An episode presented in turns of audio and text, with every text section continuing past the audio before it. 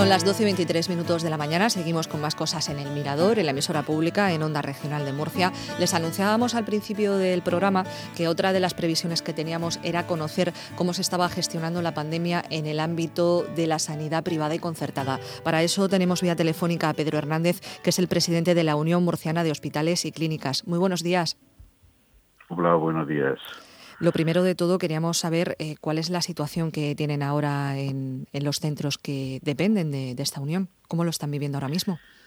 Bueno, pues los centros hospitalarios estamos recibiendo pacientes COVID y actualmente tenemos en torno a un 26% de los eh, pacientes ingresados en la región de Murcia. Eh, esto supone pues una reorganización de los servicios, una mayor dedicación a este tipo de pacientes una mayor eh, consumo de recursos, tanto de personal como de recursos materiales. Comenta usted un 26% de, de esos pacientes, principalmente de qué centros proceden, de dónde los derivan. Bueno, pues eh, tenemos derivados de, hospitales públicos y de residencias y algunos también que entran por nuestra puerta de urgencias. Incluso, bueno, de todos están en planta, menos en caso de un hospital que tiene un paciente ingresado en la UCI. Estaba usted comentando también que estaban gestionando el ámbito de los recursos humanos. Eh, ¿Necesitan personal? ¿Pueden conseguir a, ese personal adicional que previsiblemente vayan necesitando estos días? Sí, de momento estamos consiguiendo personal, pero es complicado porque sabe que hay una escasez tanto de profesionales eh, de enfermería como de médicos ah, a nivel nacional y por supuesto a nivel regional. Y esto hace que pues bueno que el personal se implique mucho más que haya eh, gente que trabaje con, haciendo más turnos. Eh, y además pues a esto se une el tema de que hay personal también que entra en baja por, por contacto en su, en su ámbito privado fundamentalmente o, que coge la enfermedad y entonces pues tenemos una baja laboral que que cubrir. La verdad es que la situación para la, gente que está atendiendo eh, COVID y, en general para, para casi todos los servicios donde tenemos enfermería y médico, pues cada vez es más complicada, con más sobrecarga de trabajo y esto es lo que hay ahora mismo. Esto es como una guerra y tenemos que estar ahí. Eh, estaba comentando usted que la situación a veces es complicada porque el personal sanitario también tiene su vida privada y obviamente pues mm, puede contagiarse en otros en otros puntos. Lo que quería comentarle es si han tenido alguna situación complicada en alguno de, esos centros que dependen de la Unión. Me refiero a algún tipo de brote significativo, alguna situación complicada que hayan tenido que gestionar. Sí, hemos tenido eh, en algunos en algunos de nuestros centros sí que ha habido brote a, lo, largo de, todo este tiempo. Es decir, por ejemplo, en el Hospital de Molina, donde yo dirijo al principio de la primera ola, pues hubo, hubo un brote, un brote con pacientes ingresados que afectó también a parte de la plantilla, pero después ya pues esto no, no ha vuelto a ocurrir. Eh, ha habido casos puntuales y en el resto de hospitales ha ocurrido igual. En algún hospital de Cartagena también ha habido algún brote, en, algún, en algunos de nuestros centros que tienen la dualidad, que son por una parte residencia y por otro hospital de pacientes de, de larga y media estancia, también han tenido brotes diversos, desde tener seis pacientes contagiados, tener tal vez 15 o 20 o, o 30 incluso pacientes contagiados a lo largo de, esta pandemia. No, no me estoy refiriendo al momento actual, ¿eh? sino desde la primera ola y la verdad, bueno, pues son situaciones que hay que resolver, que se está trabajando conjuntamente con el Servicio Murciano de Salud y que hay una colaboración mutua para resolver estos casos, tanto en hospitales eh, concertados como en hospitales públicos, por supuesto.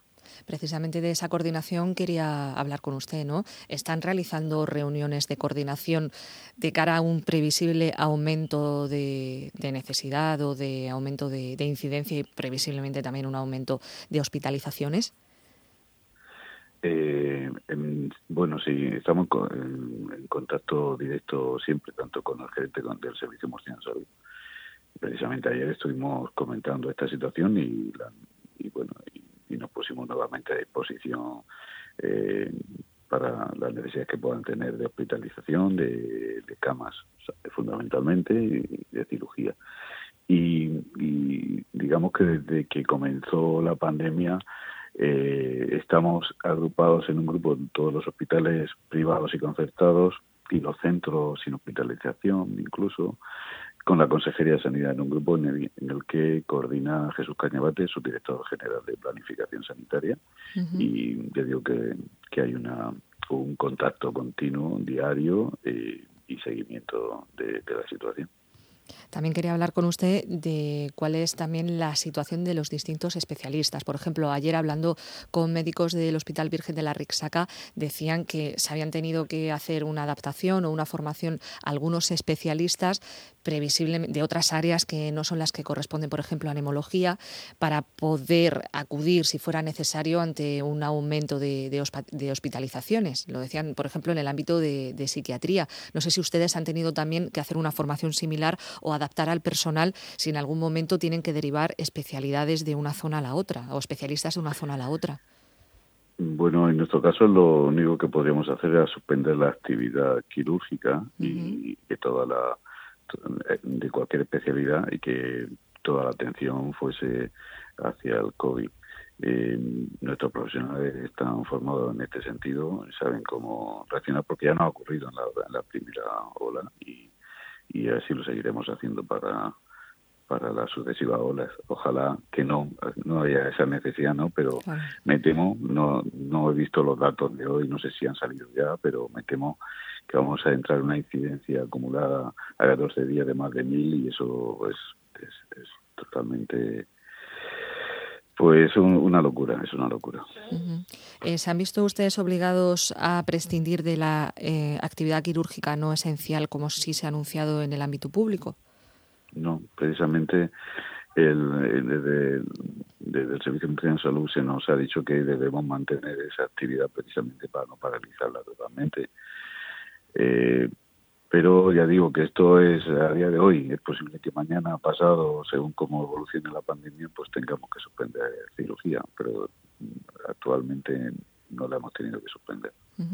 Una última puntualización. Nos comentaba al principio de la entrevista que un 26% de los pacientes por coronavirus de la región de Murcia están ubicados en uno de los hospitales o centros de la Unión Murciana de Hospitales y Clínicas de la región de Murcia. Eh, ¿Podría hacernos una, no sé si tiene el dato exacto del número de personas que están hospitalizadas? Pues la verdad es que no, no lo tengo ahora mismo. ¿eh? Vale. Eh, podría eh, lo tengo. Eh, me, recuerdo perfectamente lo del 26%, pero no recuerdo cuántos sí, vale, son. los que hay hospitalizados, pues es calculado. y estamos en unos 400 y pico de, ingresados, creo, 500, pues, eh, pues ese 25-26% correspondería a ese total, pero de verdad que no, no sé. Nada, no se preocupe, era por tener una aproximación, nada, ya tenemos una idea. Muchísimas gracias por atendernos. Eh, hemos hablado con Pedro Hernández, que es el presidente de la Unión Murciana de Hospitales y Clínicas de la región de Murcia, sobre todo por ofrecernos esa actualización de la situación que están viviendo en este momento. Mucho ánimo estos días. Muchas gracias.